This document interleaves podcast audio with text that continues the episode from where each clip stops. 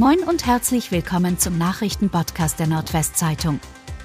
Heute ist Montag, der 27. Februar. Und das sind die regionalen Themen. Feuerwehr findet leblose Person in Wildeshauser Wohnung. Nach einem Feuer in einem Wildeshauser Wohngebäude ist ein 51-jähriger tot in seiner Wohnung gefunden worden. Anwohner des Mehrfamilienhauses hatten gegen 10.30 Uhr die Feuerwehr alarmiert, weil Rauch aus einer Wohnung im ersten Obergeschoss des Gebäudes drang. Beim Eintreffen der ersten Feuerwehreinheiten schlugen bereits Flammen aus den Fenstern, teilt die Polizei mit. Alle zwölf Bewohner der nicht betroffenen Wohnungen hatten bereits das Gebäude verlassen und blieben unverletzt.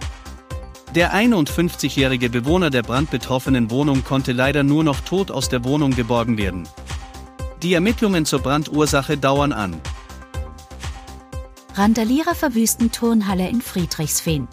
Fassungslos und entsetzt waren Einsatzkräfte der Freiwilligen Feuerwehr Friedrichsfehn, als sie nach einem Brandmeldealarm um 17 Uhr und 37 Minuten am vergangenen Samstag die Mehrzweckhalle in Friedrichsfehn erreichten.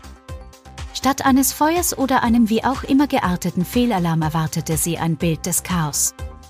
Sie betraten eine in weiten Teilen durch Vandalismus zerstörte Sporthalle.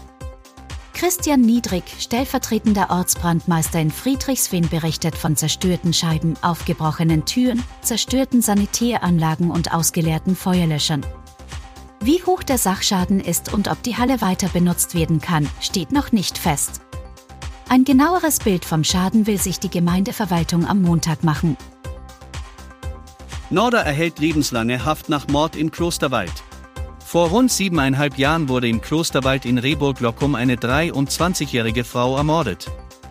Der Tat angeklagt war ein heute 55-jähriger ehemals in Norden lebender Mann, der bereits 2012 vom Landgericht Aurich wegen Vergewaltigungen verurteilt und die Sicherungsverwahrung angeordnet worden war. Nun ist die Verurteilung wegen Mordes durch das Landgericht Osnabrück rechtskräftig geworden.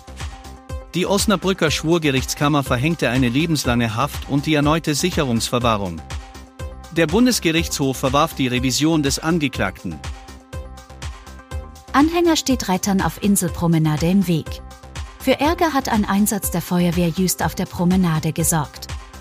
Die Retter konnten den Einsatzort nur auf Umwegen erreichen, teilt Uwe Wunder mit, denn ein Anhänger versperrte die Durchfahrt. Der Einsatz führt zu Frust, weil das die Anfahrt unnötig erschwerte.